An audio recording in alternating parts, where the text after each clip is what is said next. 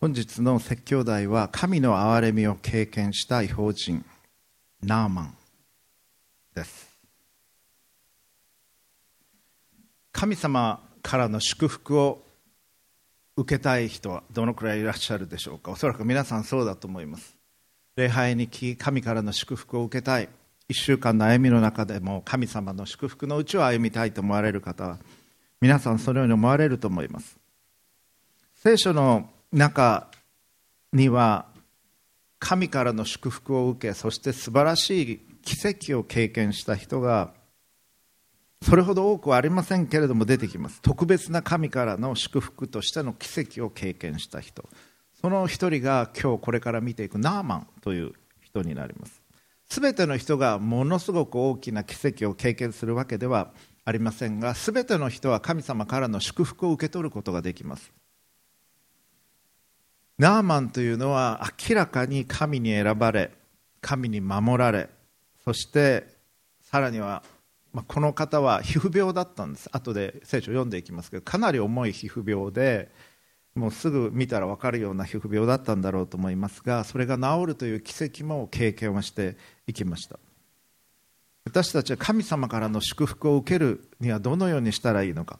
ナーマンの生き方から学んでいきたいと思います。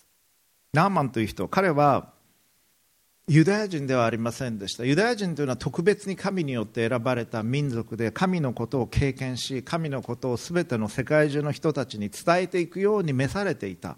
そういう選びがあった民族なんですけれども彼はユダヤ人ではありませんでした。でユダヤ人ではない人のことを違法人というふうに呼びます。ジェンタイルズというふうに呼びます。ですからここで違法人という言葉が使われているわけです第2で彼はシリア人でした、まあ、今シリアっていうのいろいろニュースにもなってきますけどもシリアの軍人で王に仕えていたしかも将軍でした。軍隊の中のトップであった。しかし重い皮膚病を抱えていました。でその皮膚病っていうのは当時の文化の中では汚れているというふうに見なされる。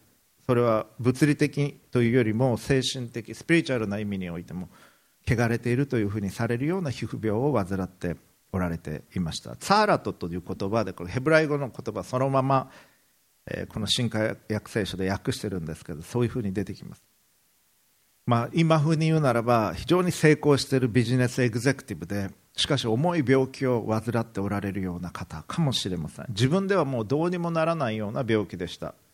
ナーマンは。でその彼が神を経験をしていく出来事が記されています。今日は旧約聖書から見ていきます。箇所は長いんですけれどもこのプロジェクターに出ますのでご参照ください。旧約聖書第二列王記の5章1節から19節までお読みしていきます。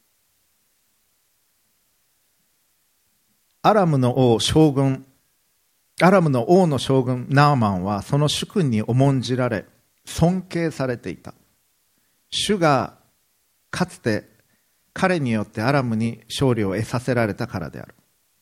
この人は勇士でサーラトに侵されていた。アラムはかつて略奪に出た時イスラエルの地から一人の若い娘を捕らえてきていた。彼女はナーマンの妻に仕えていたがその女主人に言った。もしご主人様がサマリアにいる預言者のところに行かれたらきっとあの方がご主人様のツァーラタを直してくださるでしょうに。そこでナーマンはその主君のところに行きイスラエルの地から来た娘がこれこれのことを言いましたと告げた。アラムの王は言った。行ってきなさい。私がイスラエルの王に宛てて手紙を送ろう。そこでナーマンは銀10タラントと金6000シェケルと晴れ着10着とを持って出かけた。彼はイスラエルの大宛ての次のような手紙を持っていった。さてこの手紙があなたに届きましたら私は家臣ナーマンをあなたのところに送りましたので彼のツァーラタを直してくださいますように。イスラエルの王はこの手紙を読むと自分の服を引き裂いていった。私は殺したり生かしたりすることのできる神であろうか。この人はこの男を送ってツァーラタを直せというしかし考えてみなさい。彼は私に言いがかりをつけようとしているのだ。神の人エリシャはイスラエルの王が服を引き裂いたことを聞くと王のもとに人をやっていった。あなたはどうして服を引き裂いたりなさるのですか？彼を私のところによこしてください。そうすれば彼はイスラエルに預言者がいることを知るでしょう。こうしてナーマンは馬と戦車を持ってきてエリシャの家の入り口に立った。エリシャは彼に使いをやっていった。ヨルダン川へ行って七度あなたの身を洗いなさい。そうすればあなたの体が元通りになって清くなります。しかしナーマンは怒って去りそして言った。何ということだ。私は彼がきっと出てきて立ち彼の神主の名を呼んでこの幹部の上で彼の手を動かしこのツァーラトに侵されたものを直してくださると思っていたのに。ダマスコの川アマナやパルパルはイスラエルのすべての川に勝っているではないか。これらの川で洗って私が清くなれないのであろうか。そして彼は怒って木戸に着いた。その時彼のしもべたちが近づいて彼に言った。我が父よあの預言者がもしも難しいことをあなたに命じたとしたらあなたはきっとそれをなさったのではありませんか？ただ彼はあなたに身を洗って清くなりなさいと言っただけではありませんか？そこでナーマンは下って行き神の人の言った通りにヨルダン川に七度身を浸した。すると彼の体は元通りになって幼子の体のようになり清くなった。そこで彼はその一行のものを全部連れて神の人のところに引き返し彼の前に立って前に来て立っていった。私は今イスラエルのほか世界のどこにも神はおられないことを知りました。それでどうか今あなたのしもべからの贈り物を受け取ってください。神の人は言った。私が仕えている主は生きておられる。私は決して受け取りません。それでもナーマンは受け取らせようとしきりに彼に勧めたが彼は断った。そこでナーマンは言った。ダメでしたらどうか2頭のラバに乗せるだけの土をしもべに与えてください。しもべはこれからも他の神々に全焼の生贄やその他の生贄を捧げずただ主にのみ捧げますから。主が次のことをしもべにお許しくださいますように。私の主君がリモンの神殿に入ってそこで拝む場合私の腕に寄りかかります。それで私もリモンの神殿で身をかがめます。私がリモンの神殿で身をかがめるときどうか主がこのことをしもべにお許しくださいますように。エリシャは彼に言った。安心して生きなさい。そしてナーマンは彼から離れてかなりの道のりを進んでいった。以上です。このようにナーマンという人は優れた将軍でした。主君にも重んじられていた。しかし重い皮膚病を患っていた。そしてこのナーマンがイスラエルに行きイスラエルの預言者エリシャの言葉に従い癒されていく。それが今日の場面であります。時代的に言うと紀元前8世紀ぐらい失礼紀元前9世紀ぐらいのことだと考えられています。学者たちによると。預言者エリシャというのはその前にエリアという預言者がいるんですけれどもその後を継いでいった偉大な預言者でありました。いくつかの奇跡が聖書の中に記されています。イスラエルにはエリコという町があるのですけれどもそこの水が清くない時悪かった時に塩を用いて清めそしてその水を飲むことができるようになったというのは2章に記されています。そして非常に貧しかった女性とその子供たちを貧困から救った。油がもうなかった。全然油がなかった。彼らに空の器を用意しなさい。もう一つしかなかった。だからもう近所に行って借りてきなさい。と言ってその油にその器に油が満ち自分たちの必要だけじゃなくてそれを売り貧困から救ったという話も出てきます。その奇跡もある。そして年を取ってやっと子供ができたシュネムの夫人の子供がある程度大きくなった時に農作業をしていた頭が痛くなって痛くなって亡くなってしまう。まあ、脳の何かの病気かそういう形になったんだろうと思いますけれどもその子供を生き返らせる奇跡も出てきます。そして野生の植物で作った煮物を作り食べる場面があるんですけれどもそこに毒性があったその植物にあったんだと思います。それを麦の粉を使い清めたというのもあります。またパン20個と1袋の穀物を用いて100人もの人たちが食べきれないまでにそれを増やした、まあ、イエス様の5000人の給食を思わせ少し思わせるような奇跡もあります。そして斧を使って作業していた同僚がその斧を水の中に沈めた時にそれを浮き上がらせたという奇跡も出てきます、まあ、そういうことが記されている預言者。これがエリシャなんですけれども彼がナーマンの皮膚病をヨルダン川の水にナーマンが自らを浸す中で癒される。そういうことが出てくるわけです。この、まあ、聖書を見ますイエス様の教えというのは基本的に非暴力と言っていいと思います。右の方を打たれたら反対の方を出しなさいと言われた。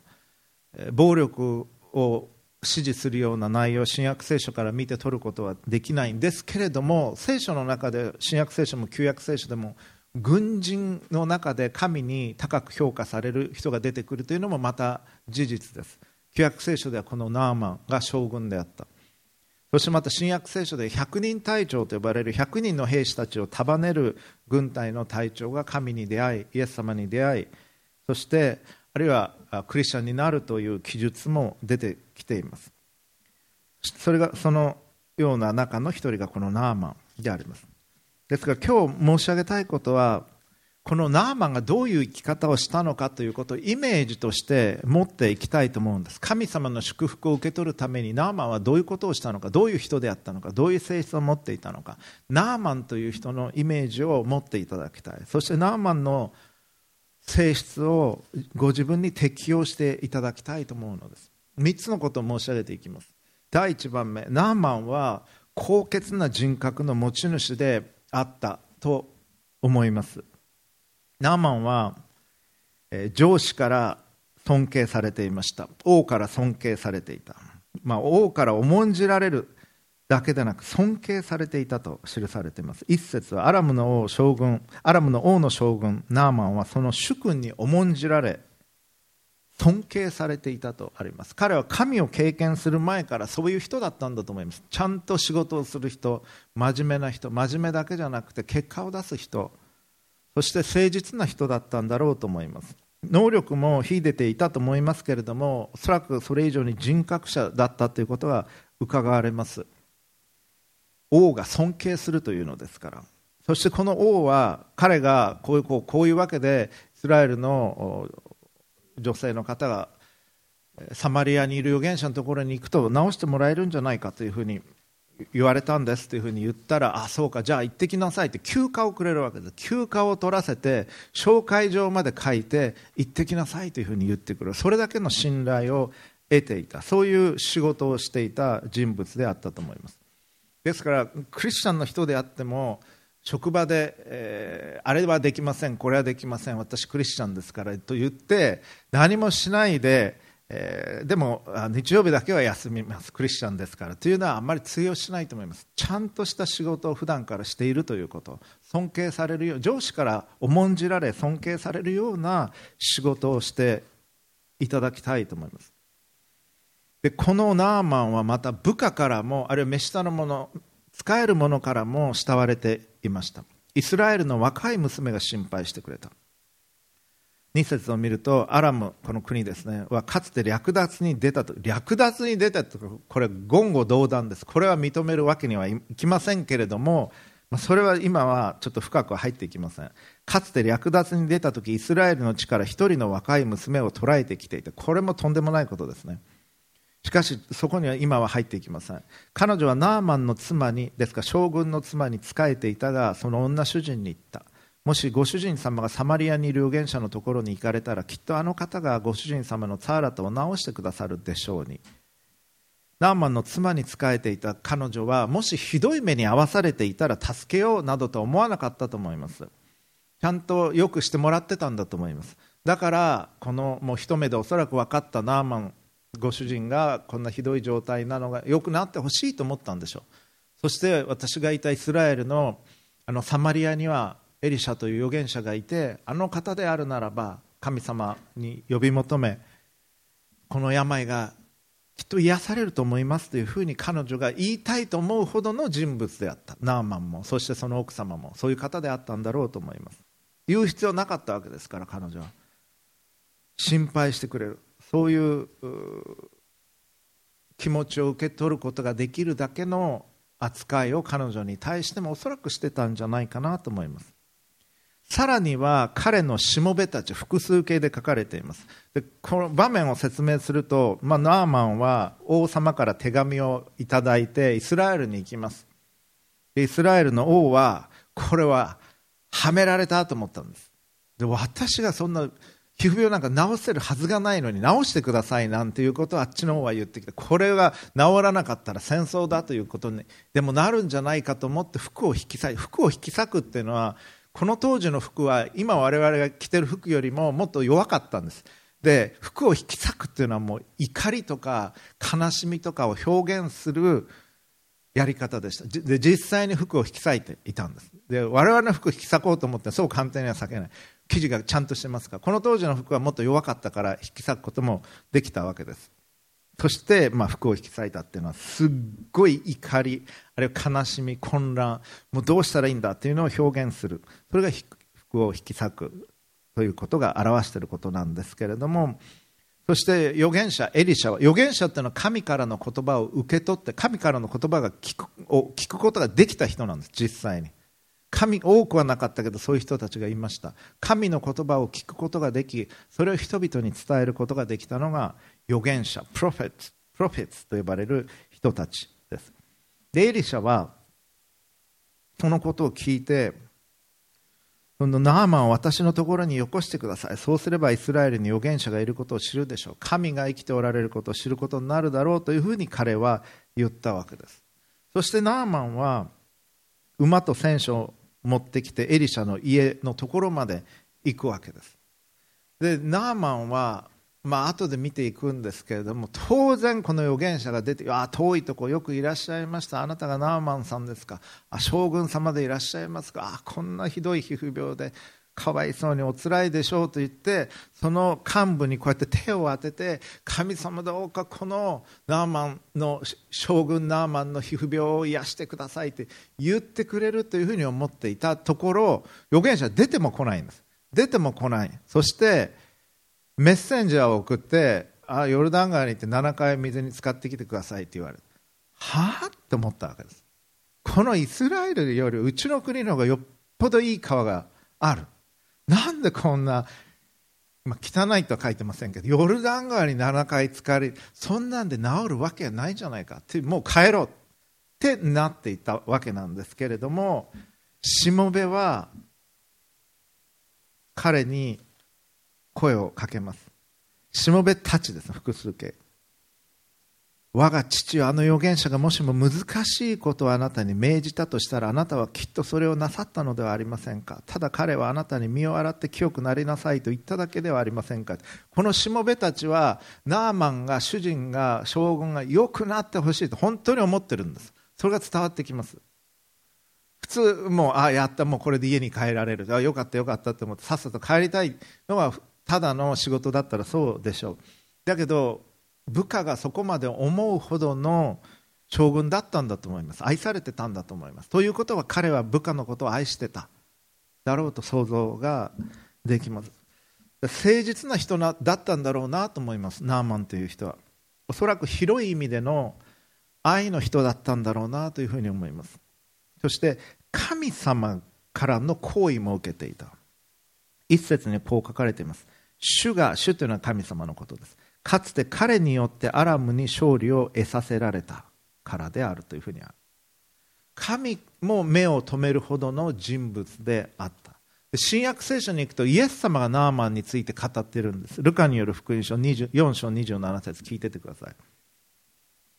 また預言者エリシャの時にイスラエルにはツァーラトに侵された人がたくさんいたが皮膚病の人がたくさんいたけれどもそのうち誰も清められないでシリア人ナーマンだけが清められました。というふうにイエス様も語っておられる。目を留めておられる。それがナーマンという人でありました。ですから彼は高潔な人格を持ちきちんとした仕事をしきちんとした生き方をしていた。人物であったろうと思います。神に出会う前にすでにそういう生き方をしていたと思います。ですからそういう生き方きちんとした生き方を上司からも一目置かれ尊敬され部下からも慕われ神様が目を留めてくださるような生き方を普段からしていたのがナーマンであったということ。そして私たちも信仰さえあればあとは何でもいいんだというんではなくてきちんとした生き方をしなければならないと思います。ナーマンはおそらく愛の人であったと私は思います。そして2番目にナーマンから学ぶことができる人彼は従順な人でもありました。そしてフレキシブルな柔軟な人でもあった。そもそも外国から来た娘の言うことを聞いて上司に願い出てその許可を受け取り大きな贈り物を用意して外国に向かっていくんです。これ大した行動力だと思います。そしてそうなんだなと思ってそれを受け取ってそれは確かに間違いないと思って行動する。軍人ですからこうだと分かったら彼は行動する人だったんだろうと思います。そしてトップリーダーですけれども将軍だから。決して頑固ではない。あこれ自分は間違ってたと思ったら彼は方向を変えることができた人でした。でさっきも言いましたけどナーマンは牛と戦車を持ってきてエリシャの家の入り口にまで来ます。エリシャは彼に使いをやっていった。ヨルダン川へ行って七度あなたの身を洗いなさい。そうすればあなたの体が元通りになって清くなります。しかしナーマンは怒って去りそして言った。そして自分の国の川の方がよっぽどましだというふうに言うわけです。そして彼は怒って人についた、まあ、ナショナリスティックなプライドもあったんだと思います。わざわざ外国からここにまでやってきて贈り物まで用意したのに預言者は出てこない。出てこないばかりかメッセンジャーを送ってきてあの川で7回体を洗いなさい。それだけか。それだけかと思ったわけです。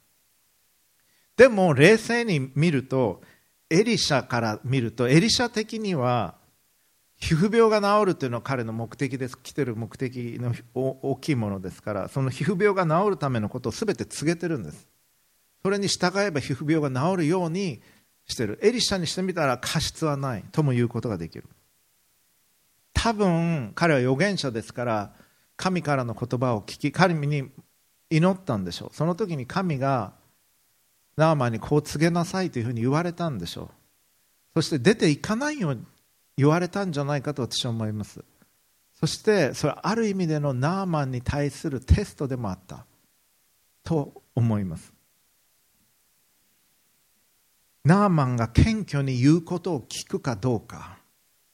それを神は見ておられたんだと思います。自分の枠を超えて神の道へと出ていくかどうか。これあなたも同じことが言えます。神があなたに語られる時にあなたの常識を超えてキリスト教っていうのはこういうもんだろう。弱い人のためのものあるいは外国の人のためためのもの、まあ、神様いるかどうかわからない。という枠を超えて神がそう言われるんだったらそれを受け入れる。その心があるかどうかを神は見られるんです。あなたの人生の次のステップに行く時にそれがあるいはヨルダン川で七度水を浴びて清めるように愚かに見えることかもしれません。しかし神がそう言っておられるんだということが分かった時にそれに従えるかどうか。そこが重要なところだと思います。この将軍ナーマンは部下からのそのアドバイスを受けて確かにそうだ。もし難しいことを言っていたらあの預言者が自分は多分やっただろうなというふうに思った。ナーマンはフレキシブルに思い直すことができた人なんです。アドバイスを聞いて考えを変えることができる人だった。頑固な人ではない。頑固であったならば軍隊のトップリーダーが頑固であったならば状況に応じて作戦を変えられなかったら何が起こるか。部下が死ぬんです。状況の中で彼はこうだと分かったらそれを変えることができた人だと思います。思います。だから部下も言うことができたんです。これをもう反対意見言ったらすぐに怒る人だったら部下は絶対言ってないです。反対意見言ったら罰する人だったら部下は言ってないです。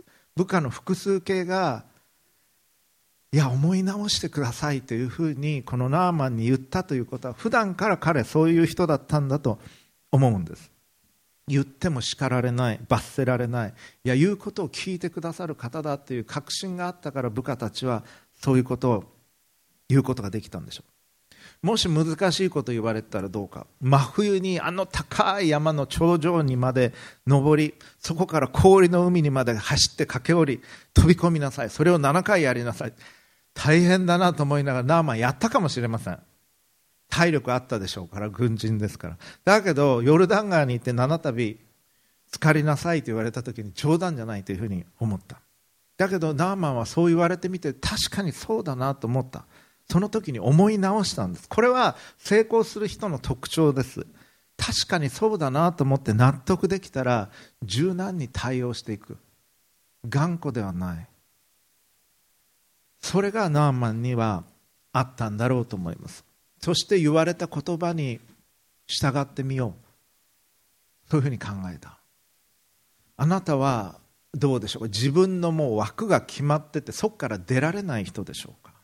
そうであるならば神のことをあまり大きく深くは経験していくことはできない可能性があります。神は私たちの枠を当然超えられたお方です。私ももともとうちはクリスチャンじゃなかキリスト教じゃなかったですしクリスチャンに会ったこともなかった。大体この宇宙を作られた唯一の神がおられるという考え方自体よく分からなかったです。意味が分からなかった。山の神川の神村の鎮守の神田んぼの神様そういう八百万の神概念しかなかった。高校生の時の私は。だけど唯一の神がおられる。それってどういうことなんだろうか？というところからのスタートでした私は。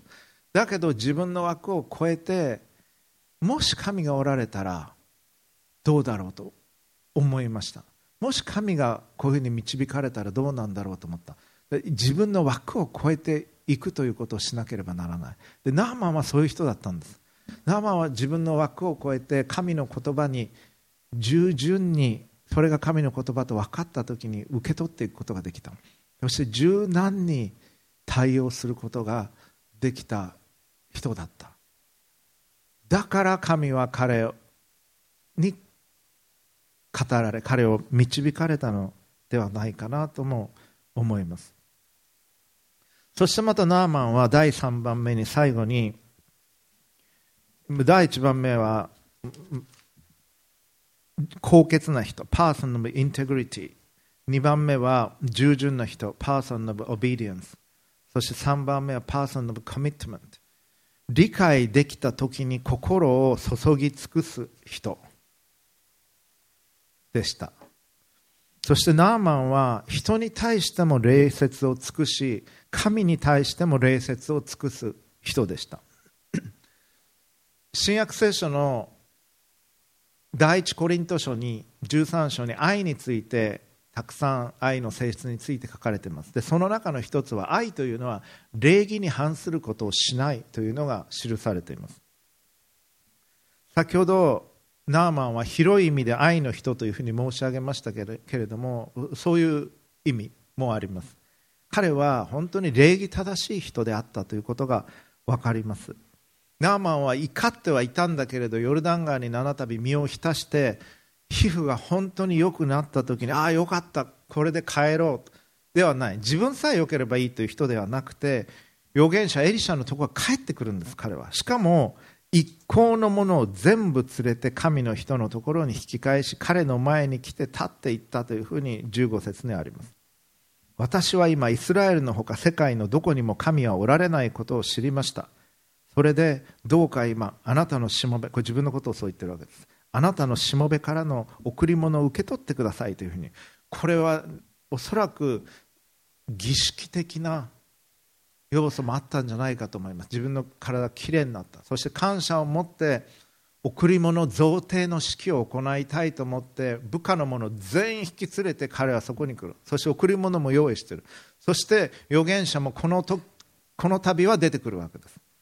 そして感謝を表しそして贈り物をどうか受け取ってくださいという。彼はそれだけのことを良くなった時に感謝をしてそれを公に明らかにしたい。そういう人物であったのではないかと思います。そして預言者は言います。私が仕えている神は主は生きておられる。私は決して受け取りません。まあ物が欲しくて預言者というのは預言をし神の言葉を伝えるわけではありませんから。でもナーマンは受け取らせようとしてしきりに彼に進めたけれども彼は断ったというのはあります。そこでナーマンは言います。ダメでしたらどうか2頭のラバに乗せるだけの土をしもべにください。しもべはこれからもう他の神々に全焼の生贄やその他の生贄を捧げてただ主にのみ捧げますから。聖書の神のみをこれからは礼拝をしてもうここで分かりました。この神が本当に生きておられるということが分かった。今まではいろんな神々に仕えてきたけれどももう決してそういうことはしません。ただじゃあ土をください。なんで土がいるのか。このイスラエルの土をラバ2頭で運んでいっておそらくその土を自分の家かどっかにまいてその上でイスラエルの神に捧げ物をする。そのための、まあ、甲子園の土じゃないですけどそのイスラエルを思い起こさせるような土をくださいというふうに願いを出てそれを持って帰るわけです。他の神にもう私は使えることはしませんということここの辺がねスパッとしてますね。これは見事だと思いました。ただし彼は続けます。主が次のことをしもべにお許しくださいますように私の主君がリモンの神殿に入って、まあ、異教の神の神殿に入ってそこで拝む場合、まあ、そういう習慣があったわけです。私の腕に寄りかかります、まあ、将軍として一緒に入っていかなきゃいけない場面というのがあるわけでしょう。そしてそこにひざまずく時に私もそこで形としてひざまずかなきゃいけないんですけれども神はこのことをお許しくださるでしょうか。もうねおそらく私はそこで肌がきれいになって帰ってくるときに彼の中ではこの神にのみ使えようって心の中で決めてたんだと思います。その時の問題としてあの神殿で王が礼拝する時に自分も膝をかがめなきゃいけない。その時どうしたらいいんだろうか。そのことを神は許してくださるんだろうか。そのことを頭の中で考えてたんだと思うんです。だから預言者のところに来た時にこれを主がお許しくださるかどうか聞かなきゃいけないと思っていた。これはやっぱり優れた将軍の特徴だと思います。いろんな場面を考え自分としては完全に神にお仕えしたい。だけどこのことは気になる。この気になる点をクリアにしておかなきゃいけない。何か気になる時にクリアにしておかなければ将軍が何が起こるか。やはり部下が死ぬということは起こりうるわけです。戦場においてここに敵がいるかもしれない。ここが弱点かもしれない。まあだけどいいかって言ってたなら人が死ぬんです。だから優れた将軍は問題を明確にしておく。そしてコミュニケーションはっきりします。上司の戦場で将軍の言葉がはっきりしていないならば人が死ぬ。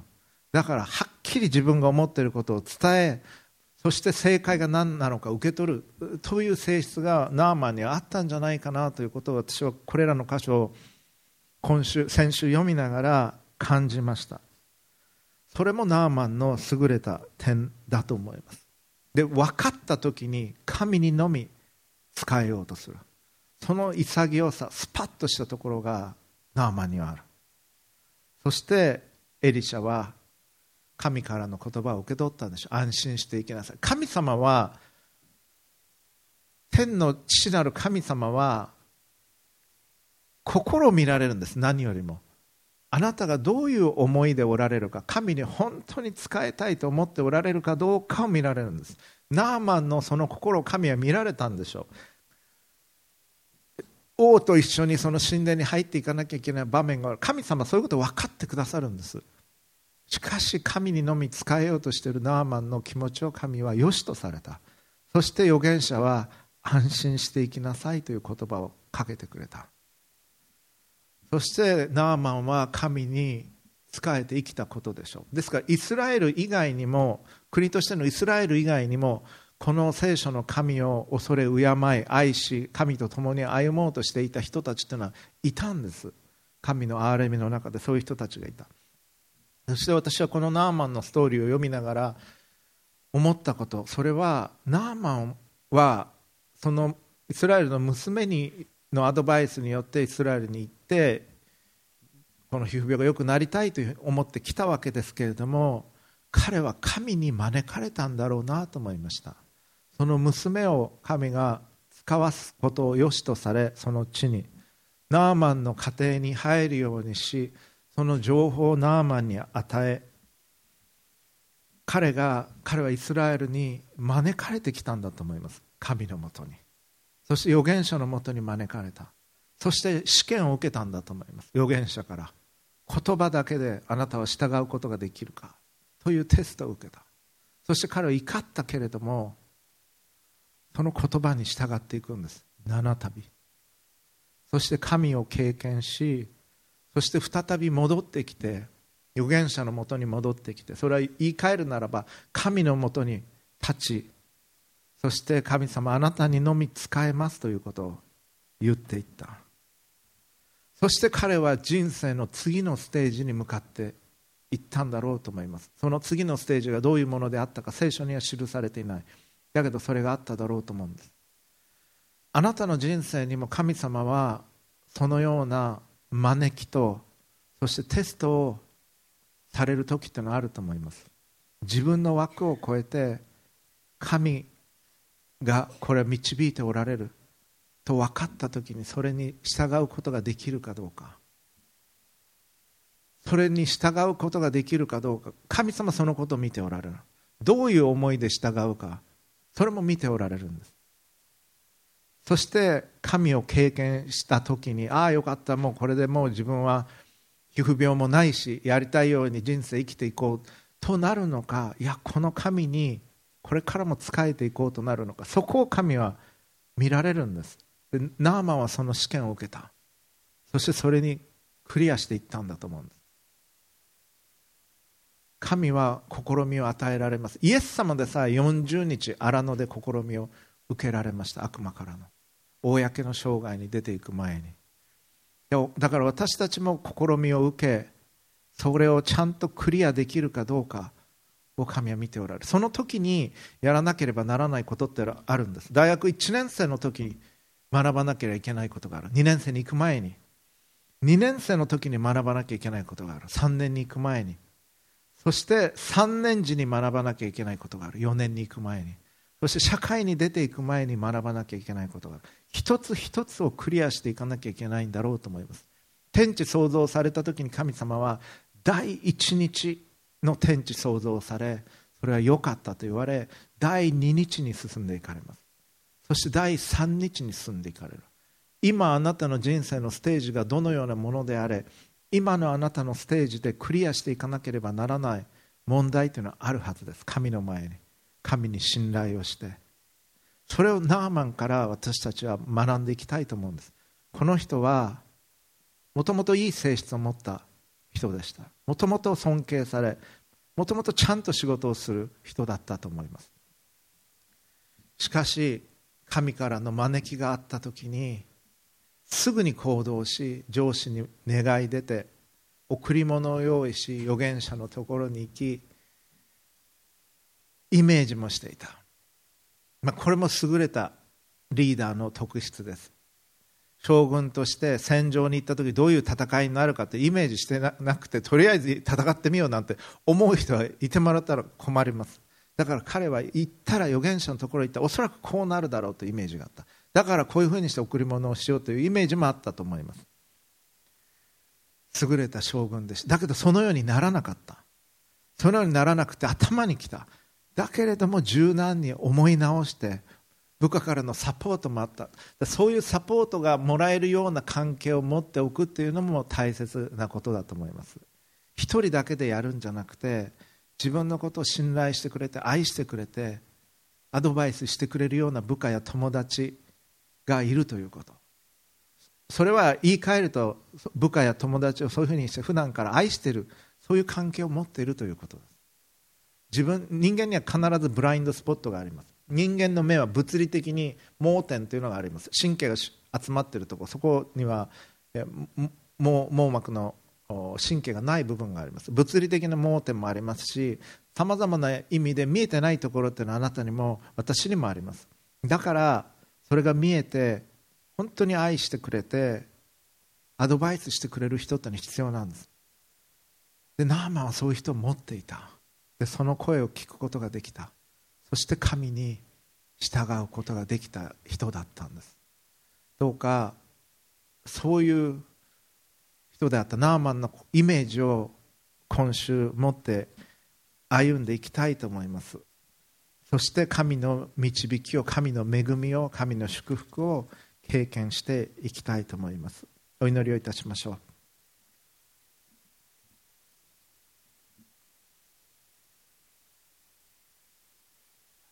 神様ナーマンは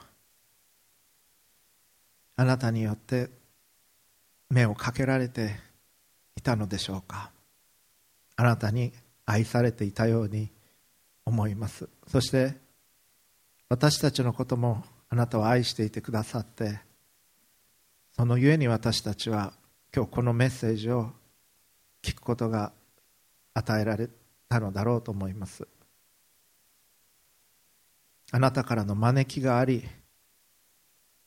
あなたの身元に近づく機会が与えられているのだろうと思います。どうか私たちがナーマンのように高潔な人格を持つことができますように。そしてあなたの言葉に自分ですぐには理解できなくてもあなたの言葉だと分かった時に従順に従うことができますように。そしてこれがあなただと分かった時に心を注ぎ尽くすことができますように。そしてあなたと共に歩む人生を生きることができますように。助けてください。あなたの愛のうちにおらせてください。あなたの愛が本当に深く分かるように。あなたの愛で私たちを満たしてください。あなたの光であなたの清さであなたの恵みで私たちを満たしてください。あなたが私たちにあなたの愛が分かるようにと招いていてくださるのだと知っています。どうかその愛を恵みを深く受け取らせてください。このメッセージを聞いておられるすべての方にあなたの豊かな祝福がありますように。救い主主イエス・キリストのお名前によって祈ります。アーメン。ご自分の言葉で神様に直接お祈りください。